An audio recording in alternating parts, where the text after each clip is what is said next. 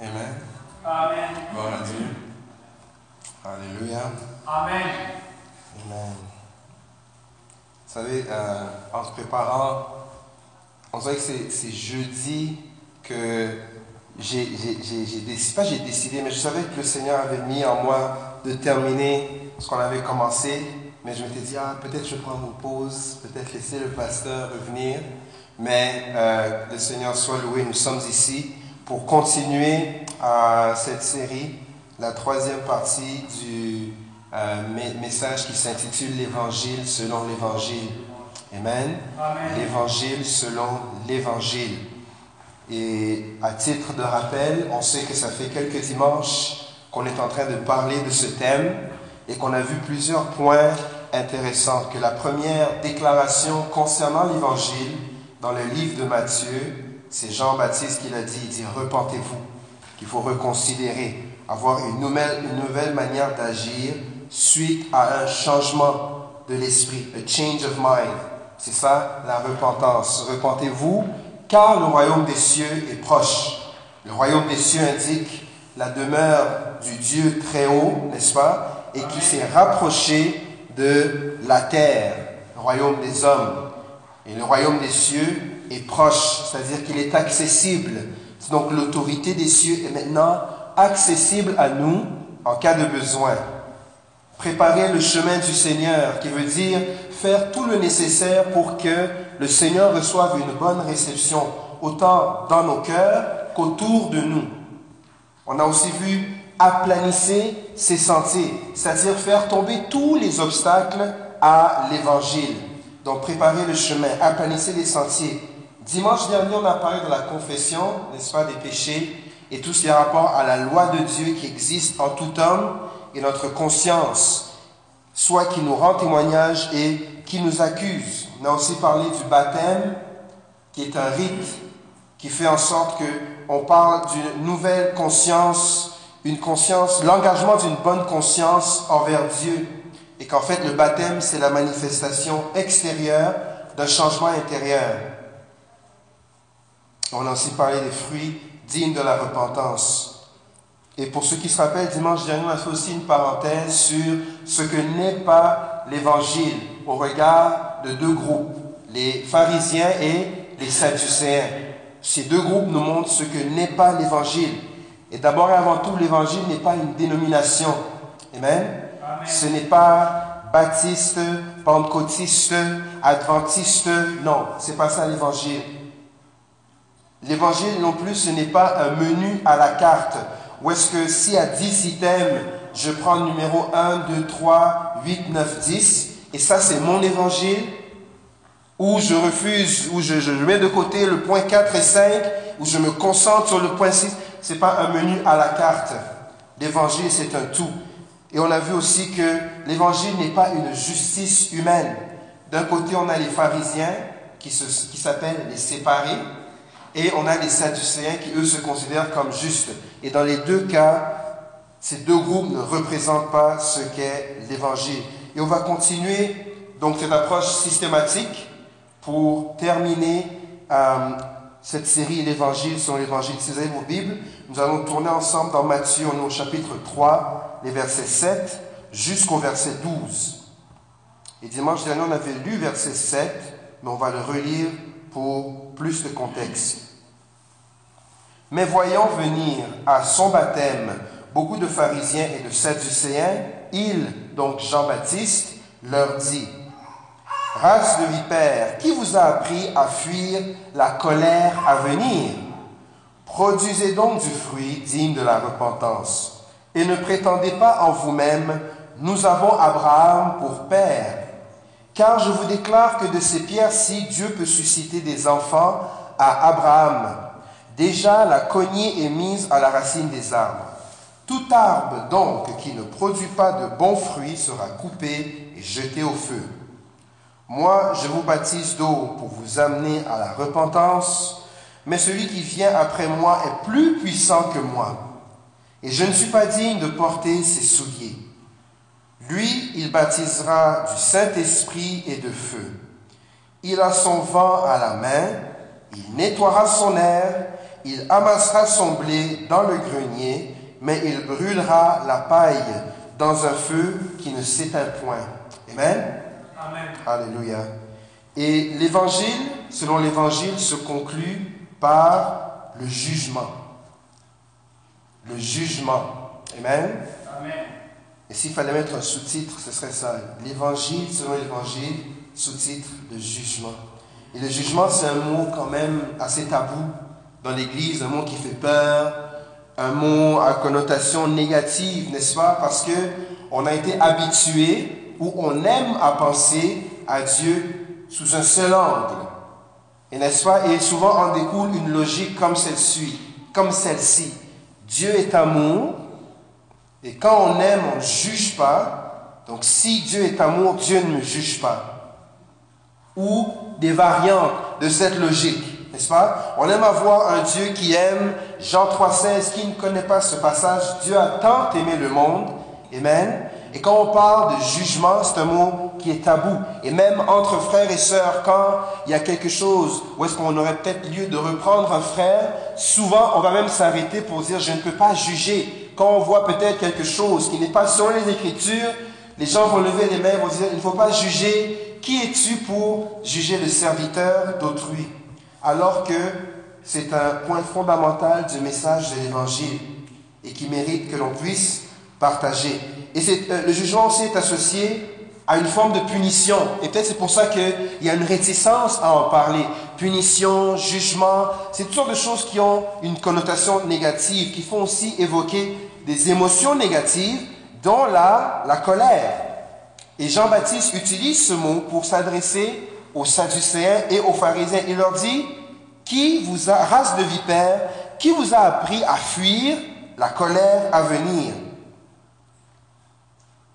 Et comme je disais, le mot colère, ce n'est pas nécessairement qui évoque quelque chose de négatif, ce n'est pas quelque chose euh, de positif. Et on retrouve plusieurs instances, plusieurs versets dans l'Ancien Testament où est-ce que c'est comme ça qu'on présente Dieu?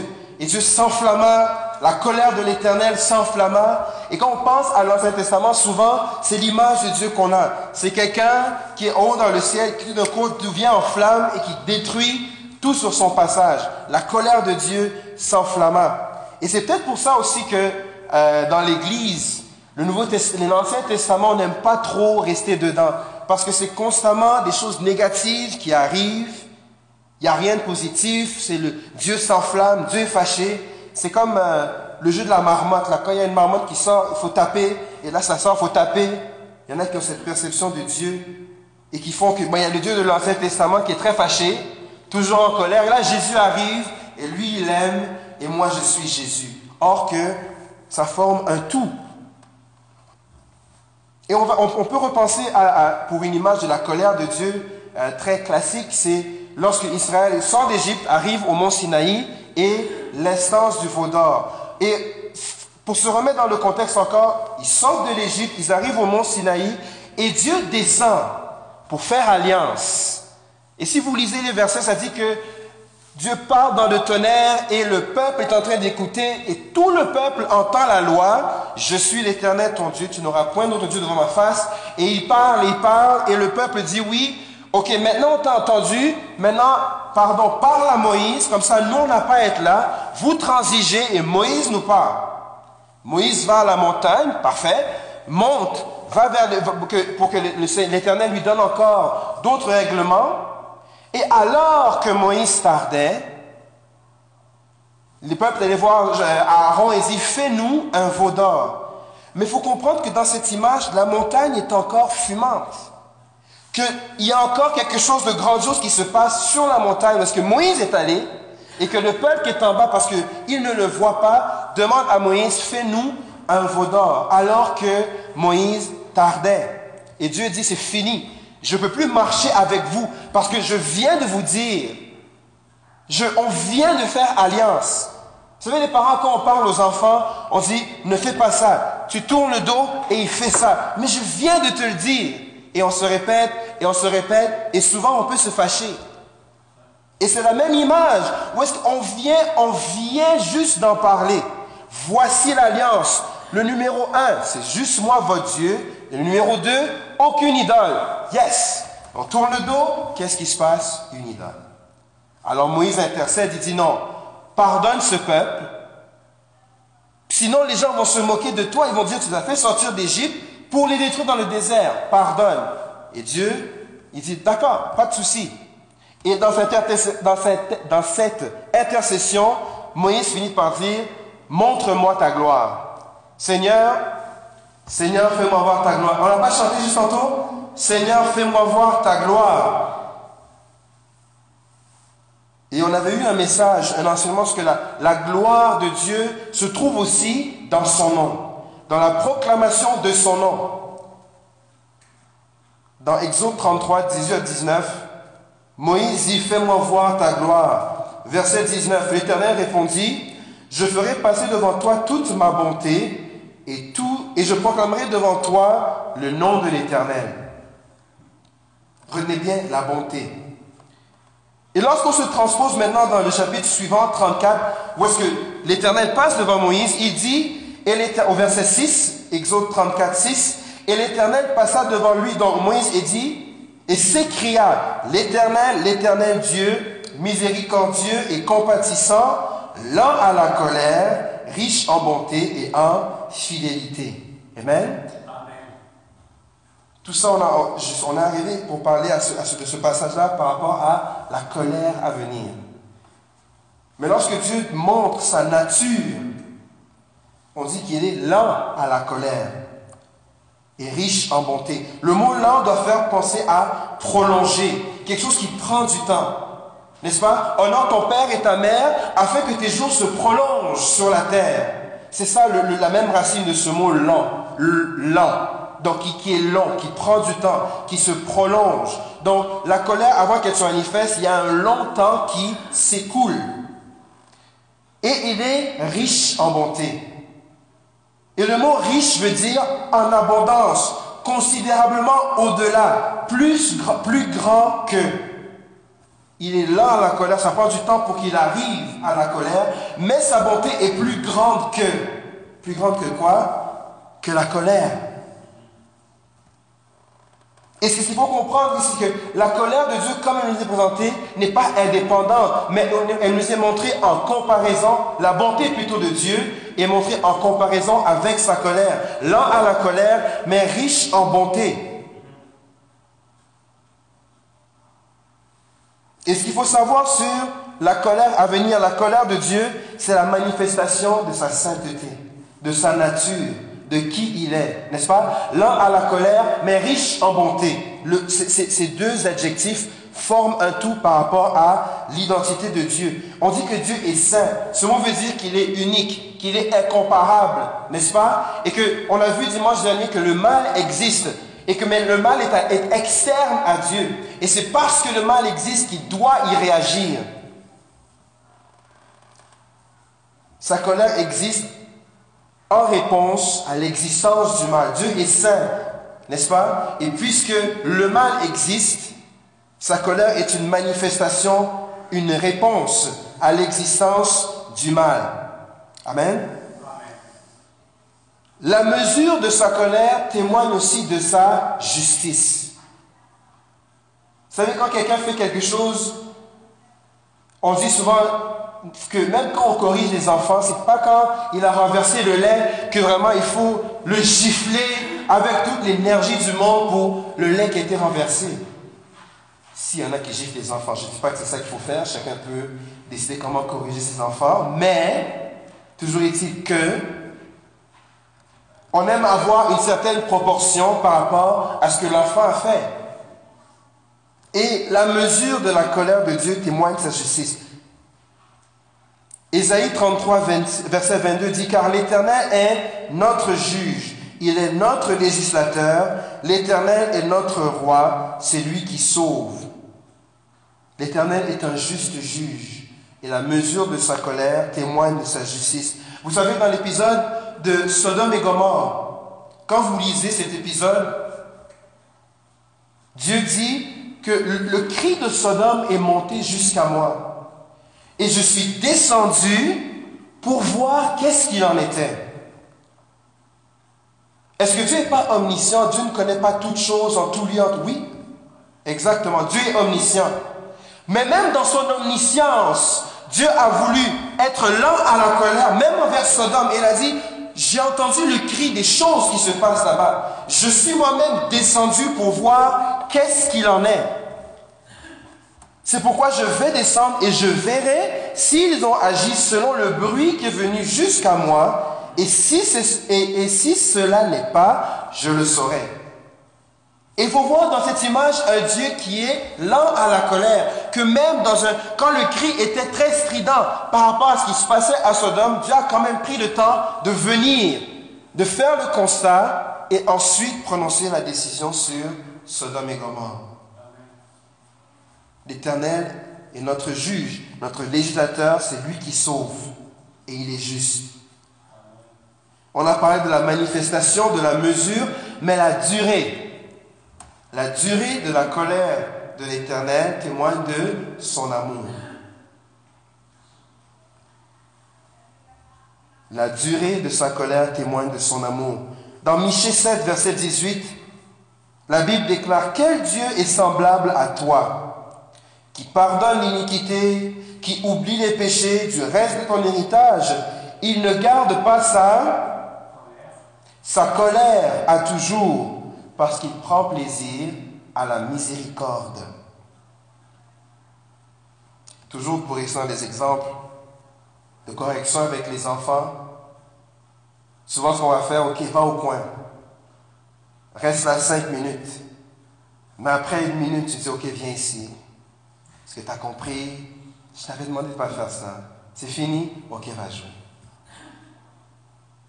Je ne sais pas, à moins qu'il y ait des parents qui ont des chronomètres, là, 5 minutes, ils appellent play, go, et quand ça fait bip, là, tu appelles l'enfant. Je ne sais pas. D'habitude, ce qui est commun, c'est que on fait 5 minutes au coin se transforme souvent par 30 secondes, 1 minute. On appelle l'enfant, et puis on dit, bon, écoute, est-ce que tu vas refaire? Non, c'est fini, je m'excuse, ok. Ne garde pas sa colère à toujours. Et j'ai dit moi-même, faire l'expérience ou l'exercice de ne pas retenir la colère parce que souvent quand tu veux que l'enfant fasse quelque chose et il ne le fait pas, il a oh non, il m'a pas écouté et ça gâche toute la journée. Alors que l'enfant, il a fait la bêtise mais après il revient il veut jouer avec toi. Et donc quelque part là, on a aussi beaucoup à apprendre de la manière dont euh, Dieu est en tant que Père envers nous. Le psalmiste en psaume 30, verset 4 à 5 dit, Chantez à l'Éternel, vous qui l'aimez. Célébrez par vos louanges sa sainteté, car ça, ça ne fonctionne pas. Car sa colère, sa colère dure un instant, mais sa grâce toute la vie. Amen. Je pensais qu'on était euh, en, synchronisation avec l'acétate, vous allez m'excuser. Sa colère dure un instant, verset 5, mais sa grâce toute la vie. Le mot instant ici, de l'hébreu rega, qui fait référence à un clin d'œil. Sa colère dure un instant, un clin d'œil, un très court espace de temps. Donc non seulement Dieu est lent à la colère, il prolonge dans toute sa grandeur, il va descendre vers Sodome pour voir qu'est-ce qui se passe dans sa mesure et dans la manifestation, la durée, elle ne dure qu'un instant. Sa colère dure un instant, un clin d'œil. Et c'est sous cet angle, c'est avec toutes ces illustrations qu'on doit comprendre, qu'on doit commencer maintenant à comprendre la, colère de Dieu. Non pas comme étant un Dieu qui, qui ne s'amuse qu'à frapper ou agiter un bâton aléatoirement, mais c'est un Dieu qui, dans sa colère manifeste sa nature, la mesure de sa colère manifeste sa justice et la durée de sa colère témoigne de son amour. Elle ne dure qu'un instant. Et Jean parle de la colère à venir. Et il y, a, fort à parier que Jean connaissait toute la Torah, la loi et les prophètes, incluant Ésaïe. Ésaïe 65. Ésaïe tout, le, tout le, ce, livre est souvent vu comme l'évangile pour le peuple juif, parce que ça parle très clairement du Messie, ça parle de Jésus, ça parle de ses souffrances et ça parle de son retour. Et Ésaïe 65, Dieu prononce un jugement par rapport à Israël. Et en gros, l'histoire d'Israël représente vraiment aussi l'histoire du monde. C'est que Dieu tend la main, les gens rejettent la main tendue, et ça finit par être à leur détriment. Je vais lire pour vous les versets 1 à 7 de Ésaïe 65. Et c'est Dieu qui parle. Hein? J'ai exaucé ceux qui ne demandaient rien. Je me suis laissé trouver par ceux qui ne me cherchaient pas. J'ai dit, me voici, me voici.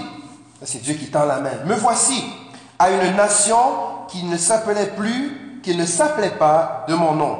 J'ai tendu mes mains tous les jours vers un peuple rebelle qui marche dans une mauvaise voie, au gré de ses pensées, vers un peuple qui ne cesse de m'irriter en face.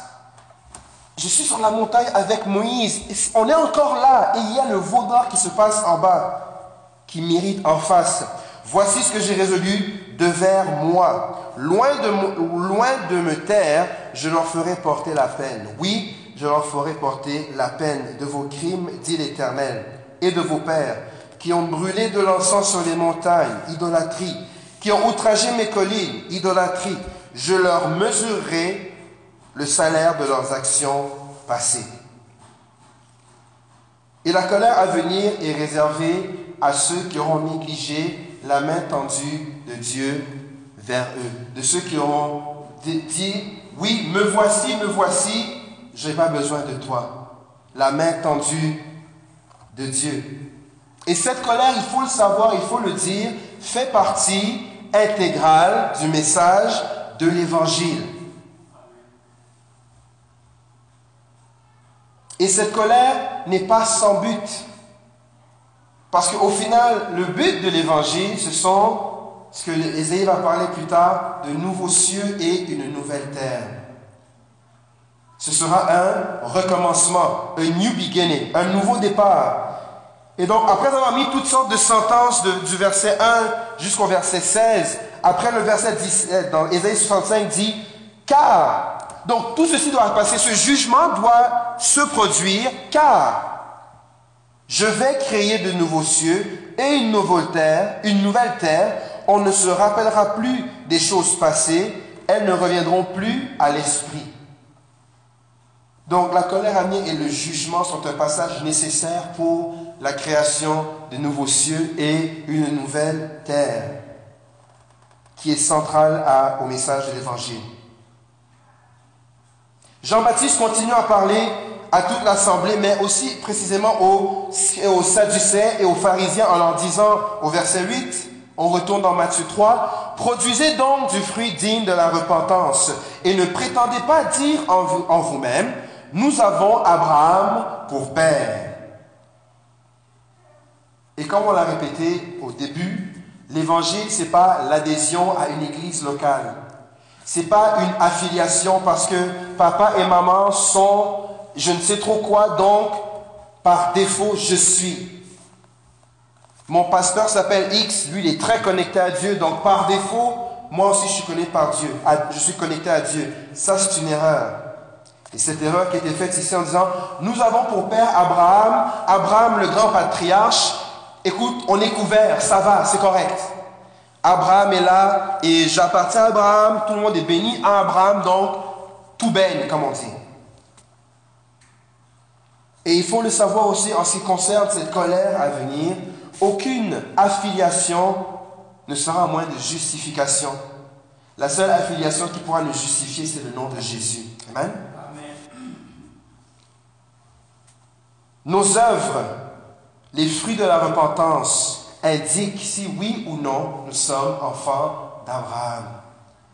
Et quand vous vous transposez dans cet échange que Jésus a avec les pharisiens dans Jean 8, back and forth, back and forth, on est ceci, non, c'est pas cela. Et on arrive et il, commence à leur dire, et ils, font la même, euh, la, même déclaration que on appartient à Abraham, tout va bien ici.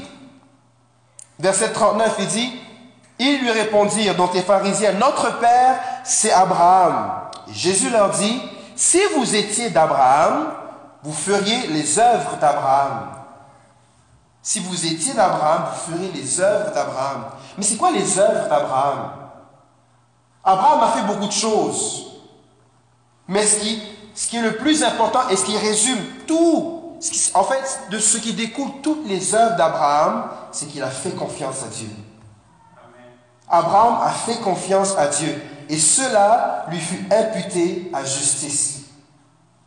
Genèse 15, verset 6. Abraham eut confiance en l'Éternel qui le lui imputa à justice. Abraham a eu confiance en Dieu qui a dit Get up and go. Tu es dans un pays, va dans une terre que tu ne connais pas et accepte de faire tout le tour de cette terre et vivre comme un voyageur sous des tentes. Simplement pour que tu saches que tout le chemin que tu traces là, c'est la terre en héritage que je vais donner à ta descendance.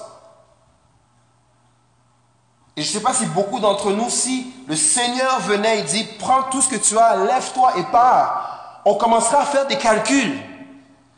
Tu vois, en fait, c'est parce que j'ai commencé, il y a un business ici, et puis il y a ça ici, et en fait, il y a mes aurait, on aurait une négociation avec Dieu. Beaucoup d'entre nous, si on est, on est, on est honnête.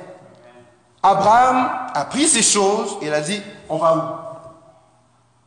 Dieu le dit encore, après avoir attendu longtemps pour son fils, il dit, donne-moi ton fils, ton unique. On parle d'Isaac. Offre-le-moi en sacrifice. Et quand vous lisez en hébreu, la Bible dit que Abraham, en fait, a eu, avait la foi que Dieu est celui qui ressuscite les morts et que même si Dieu lui demande de faire quelque chose complètement hors de ce qui semble raisonnable, Dieu est celui qui a le pouvoir de ressusciter des morts. Et que si c'est à travers cet enfant que vient la promesse, tu sauras le ressusciter des morts. Il a eu confiance en Dieu. Et on est aussi appelé dans tous les aspects de nos vies à faire confiance en Dieu. Abraham a eu confiance en Dieu quand lui et Lot devenaient trop gros. Et il a dit, toi, où est-ce que tu vas aller? Lot choisit les, plaines verdoyantes qui menaient jusqu'aux portes de Sodome et Gomorre. Et Abraham s'est tourné dans l'autre direction qui n'avait rien d'aussi attrayant ni d'aussi verdoyant. Apprenons à faire confiance en Dieu. Amen. C'est ainsi que l'on fera les œuvres d'Abraham.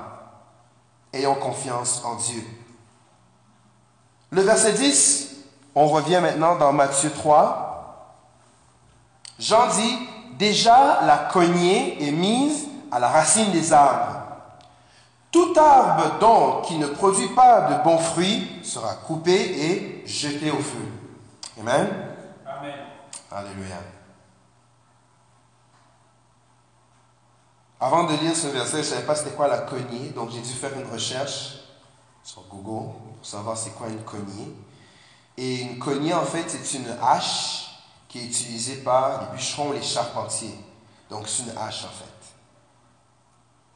Et dans plusieurs passages de la Bible, l'arbre représente l'homme. Transportez-vous dans le psaume 1. Heureux l'homme qui ne marche pas dans la compagnie, qui ne s'arrête pas, qui ne s'assoit pas, mais qui trouve son plaisir dans la loi de l'Éternel, il est comme un, comme un arbre, planté au bord du courant d'eau, il porte du fruit en sa saison, son feuillage, n'est-ce pas? Il ne, ne se flétrit point.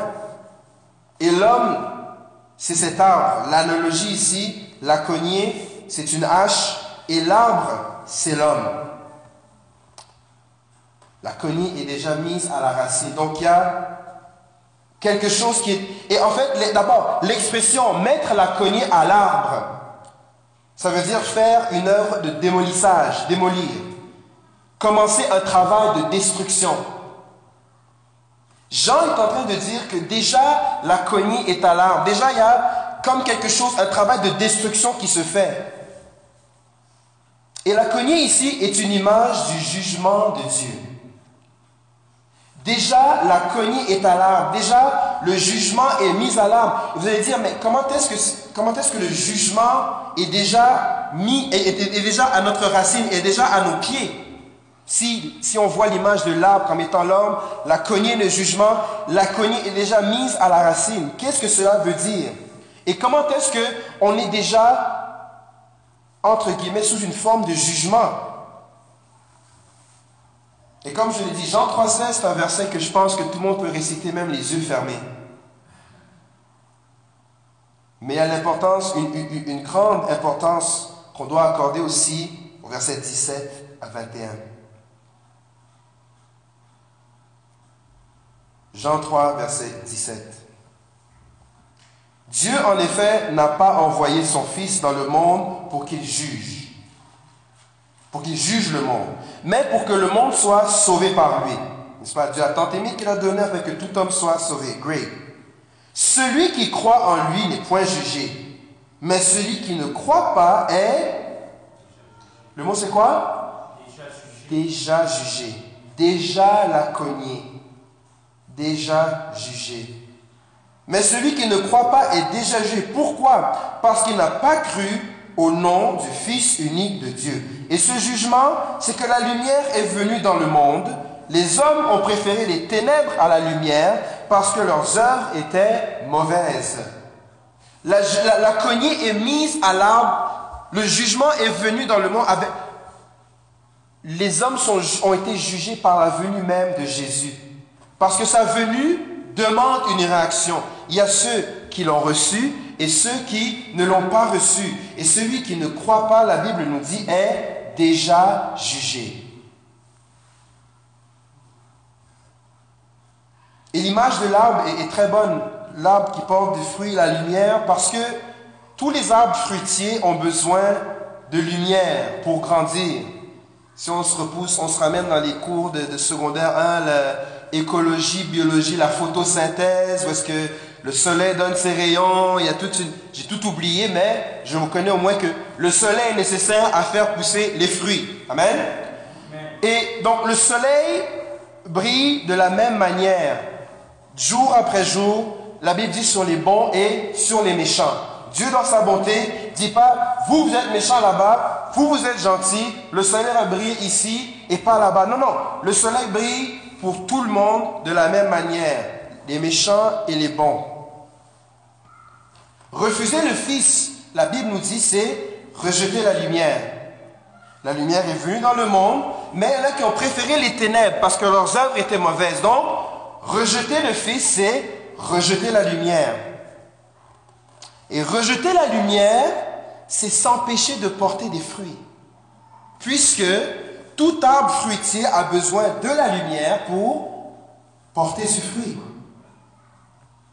Et si on ne, porte pas de fruits, le résultat qui s'ensuit est le jugement.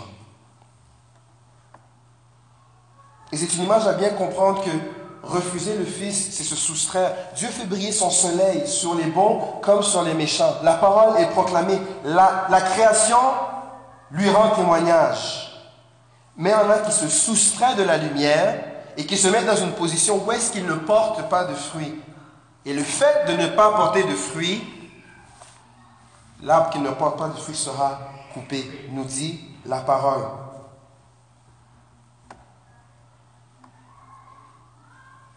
le verset 11. Moi, je vous baptise d'eau. Jean-Baptiste qui parle ici. Moi, je vous baptise d'eau pour vous amener à la repentance.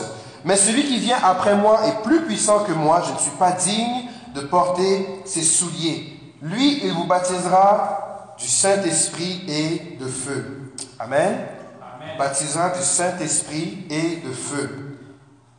Une manière de voir cette déclaration, être baptisé du Saint-Esprit et de feu, c'est de le voir comme un tout, n'est-ce pas? Parce que quand on se transpose maintenant dans Acte 2, quand il y a eu la Pentecôte et le Saint-Esprit est descendu, la Bible dit c'est comme si des langues de feu ont été distribuées et tout le monde a commencé à parler dans une langue étrangère, glorifiant le Seigneur. Donc le baptême du Saint-Esprit. Mais si on voit le contexte, à qui Jean-Baptiste parle. Et même le contexte de la phrase, Saint-Esprit, le baptême du Saint-Esprit et le baptême de feu sont deux, sont, sont deux idées séparées. Parce qu'on voit ici d'abord que euh, Jean met en contraste son baptême actuel et le baptême à venir. Son baptême, il dit que c'est un baptême d'eau pour amener à la repentance. Donc Jean, baptême d'eau pour amener à la repentance. Or, le baptême à venir, Jésus, qui vous baptisera de feu, et ce, ce feu-là doit nous faire penser à tout ce qu'on est en train de parler maintenant, le jugement. La cognée est la, racine de tout arbre, mais seuls ceux qui ne portent pas de fruits sont jetés au feu.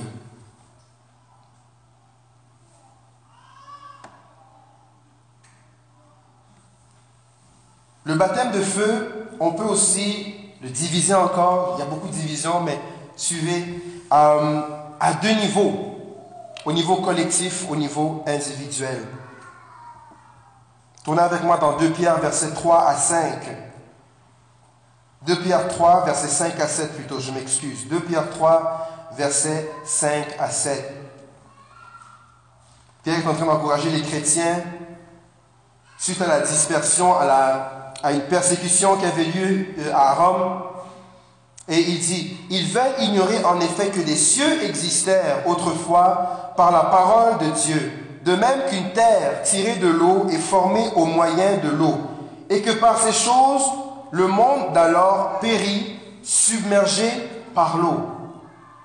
Là, on est en train de faire référence au déluge.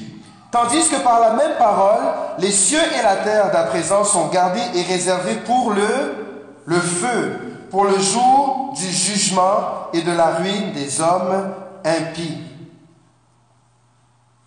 Il y a encore un contraste. Et il faut se rappeler, dimanche dernier, lorsqu'on parlait du baptême, on avait utilisé, n'est-ce pas, 1 Pierre 3, verset 21, où est-ce que euh, Pierre parlait du déluge comme une forme de baptême, où est-ce que Dieu a appuyé le bouton restart avec le monde et recommencer encore l'œuvre de l'humanité. Et maintenant, il est en train de dire que ceux qui sont en train de dire où est la promesse de son avènement oublient qu'il y a eu un événement où est-ce que le monde a été submergé par l'eau et que le monde, donc le monde d'alors, et que le monde présent, c'est ça, est gardé, réservé pour le feu, pour le jour du jugement. Mais, encore une fois, c'est pas une colère pour simplement être en colère. Le but ultime, et Pierre l'utilise encore au verset euh, au verset 13, donc 2 Pierre, 2 Pierre 3, verset 13, nous dit, mais nous attendons, selon sa promesse, de nouveaux cieux et une nouvelle terre. Amen. Le, le, déluge, qui était un baptême, a créé une nouvelle terre. Mais ce jugement qui va venir pour le monde d'aujourd'hui, le monde présent, par le feu pour qu'il y ait de nouveaux cieux et une nouvelle terre. Centrale au message de l'Évangile. Mais la Bible déclare que nous aussi, en tant qu'individus, il y aura un passage par le feu. Ils ont ensemble. Dans 1 Corinthiens 3, le verset 12 au verset 15. Or, si quelqu'un bâtit sur ce fondement, donc on parle de Jésus. Avec de l'or, de l'argent, des pierres précieuses, du bois, du foin, du chaume. L'œuvre de chacun sera manifestée. Car le jour la fera connaître, parce qu'elle se révélera dans le feu. Et le feu éprouvera ce qu'est l'œuvre de chacun. Si l'œuvre est bâtie par quelqu'un sur le fondement, si l'œuvre bâtie par quelqu'un sur le fondement subsiste, il recevra une récompense. Si l'œuvre de quelqu'un est consumée, il perdra sa récompense. Pour lui, il sera sauvé, mais comme au travers du feu. Le monde sera jugé par le feu pour qu'il y ait des nouveaux cieux et une nouvelle terre. Mais ici, euh, Paul est en train de s'adresser aux chrétiens de Corinthe pour dire, et vous aussi, il faut savoir que vos œuvres, on va, elles, vont, passer comme dans le feu pour voir qu'est-ce qui va subsister sur le fondement. Et, ce n'est pas un enseignement pour parler du purgatoire qui serait un passage d'épuration, parce qu'il est, donné à l'homme de choisir Jésus sur la terre seulement. Mais ce dont Pierre, Paul plutôt est en train de faire référence ici, ce sont les œuvres qu'on aura bâties sur ce fondement, c'est-à-dire Jésus. Amen. Et cette image de, feu doit pas nous, nous, étonner parce que encore et encore, la Bible donne toutes sortes d'exemples est-ce que Jésus est présenté comme quelqu'un dont les yeux étaient comme les flammes de feu, qu'il arrivait avec ses anges comme une flamme de feu. Et donc le feu fait nécessairement référence ici, le baptême de feu, référence au jugement. Et le dernier verset dans Matthieu, le verset 12, de Matthieu 3, verset 12, Jean est en train de dire, il a son vent à la main, il nettoiera son air, il amassera son blé dans le grenier, mais il brûlera la paille dans un feu qui ne s'éteint point. Et encore ici, Jésus utilise beaucoup d'images qui font référence à l'agriculture, à la société dans laquelle il vivait. Le vent, c'est un outil qui ressemble à une fourche. Et donc on pique pour séparer le grain, les grains de blé et la balle. Et donc tu prends, c'est comme si tu plantes, tu lances dans les airs, et la balle qui est plus légère est emportée par le vent, mais le blé, le grain de blé qui est lourd tombe par terre. Donc c'est pour séparer le grain de blé et la balle. La balle plutôt, parce que la balle, elle est légère, elle est emportée par le vent. Le verset 12 dit aussi, il nettoiera son air. Et l'air, c'était une surface de battage, donc souvent quelque chose de plat au milieu du champ qui était aplani par un rouleau, et c'est là qu'on battait le grain. Et le but de battre le grain, c'était encore pour séparer le grain de son écorce de la balle. Il amassera son blé dans son grenier, mais il brûlera la paille dans un feu qui ne s'éteint point. Le vent et l'air sont deux images pour montrer la même idée. C'est qu'il y a une séparation qui va se faire à la fin. Beaucoup de gens vont évoluer dans l'Église, vont venir à l'Église, mais ce, n'est que lorsqu'on aura à rendre des comptes à Dieu que le Seigneur aura passé son vent, aura nettoyé son air et que le vrai du faux va finalement être dévoilé. Voilà pourquoi Jésus a dit dans la parabole du semeur, le semeur est allé semer et l'ennemi est allé semer encore dans le champ, le bon grain et l'ivraie ont poussé. Les serviteurs du semeur ont dit, est-ce qu'on doit aller arracher le tout en même temps? Il a dit non, laisse-les pousser. Au temps de la récolte, c'est là, quand on va utiliser le vent et nettoyer l'air, qu'il y aura une séparation, une distinction entre ce qui porte du fruit le grain et ce qui pourra être emporté par le vent, qui n'aura aucune substance. Une même réalité, la séparation et deux destinations. Il amassera son blé dans le grenier, mais il brûlera la paille dans un feu qui ne s'éteint point. Bien aimé, qu'on puisse le dire, viendra un temps où est-ce qu'il y aura juste deux destinations. Une où est-ce qu'on est soit avec Dieu ou une autre où est-ce qu'on n'est pas avec Dieu. Il est donné à, il est donné à l'homme plutôt de vivre une fois, après quoi vient le jugement, dit la parole. Amen. Mais terminons sur une note positive. Parce que c'est dur de faire un message comme ça, est-ce que c'est le jugement, le jugement, le jugement, le feu. Hé, Michel L'évangile, c'était bien, mais là, jugement, feu, baptême. On sera tous jugés. Mais ceux qui sont en Jésus ne seront pas condamnés. On aura tous à rendre des comptes. Parce que la Bible dit que si tu dis que tu es sans péché, tu te fais menteur. On aura tous un livre qui va être ouvert, qui va étaler tous nos faits et gestes. Mais, étant revêtu de la justice de Jésus, le vêtement de... Pas du fait qu'on est pharisien, qu'on est séparé, on dit on est sadducéen, on est juste. Mais si tu revêts l'habit de justice qu'est Jésus, Comme dit Romains 8, verset 1, il n'y a donc maintenant aucune condamnation pour ceux qui sont en Jésus. Et si on a tout oublié de tout ce qui a été dit, retenons ces deux mots, en Jésus.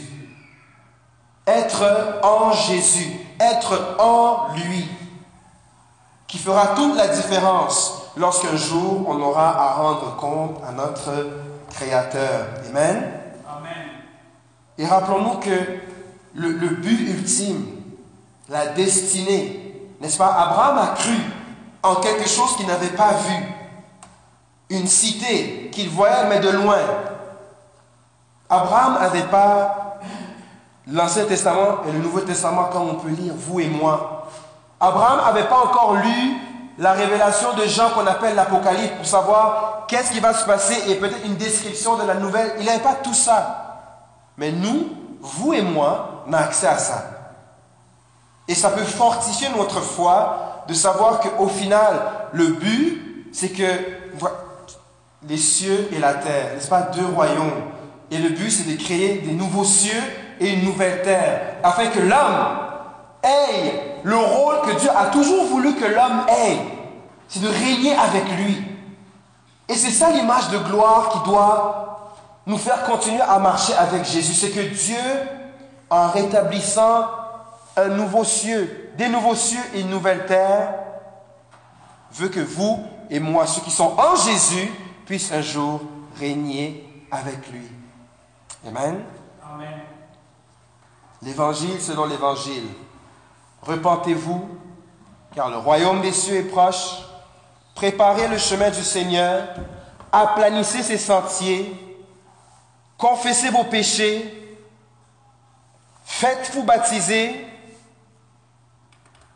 car au final, nous aurons tous à rendre des comptes devant ce Dieu que l'on chante, que l'on dit aimer, que l'on dit servir. Amen. Et je ne veux pas que ce message soit une finalité à connotation négative. Parce que oui, le jugement peut faire peur, mais la seule raison qu'on peut avoir peur du jugement, c'est si Jésus n'est pas en nous. Parce que si Jésus est en nous, il n'y a maintenant aucune condamnation pour ceux qui sont en Jésus. Amen. Alléluia. Prions le Seigneur et remercions-le. Et que tout ce qui a été dit dans ces, trois messages qui se sont suivis euh, successivement, soit des, piliers dans notre foi, des choses établies, que plus personne ne pourra venir nous mentir ou nous faire croire quelque chose de différent, mais qu'on va dire, c'est quoi l'évangile?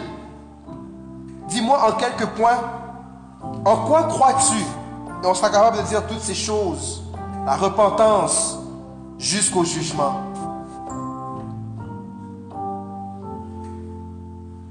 Alléluia. Prions le Seigneur. Et peut-être prenons un temps en disant, Jésus, me voici. Tu connais mon cœur, tu connais mes pensées. Je me recommande entre tes mains, Père. Je veux marcher avec toi. Je veux être en toi.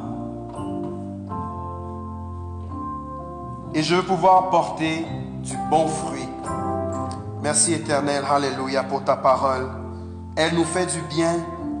Seigneur, ta parole est un miroir. C'est toi le standard. Et à chaque fois que nous la lisons,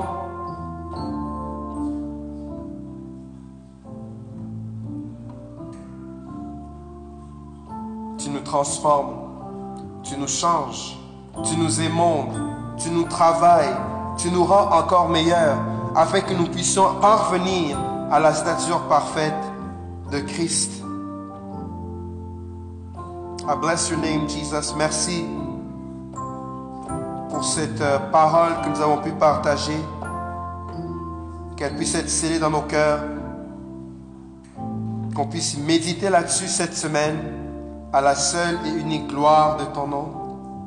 Le nom de Jésus. Que nous prions et que nous disons Amen.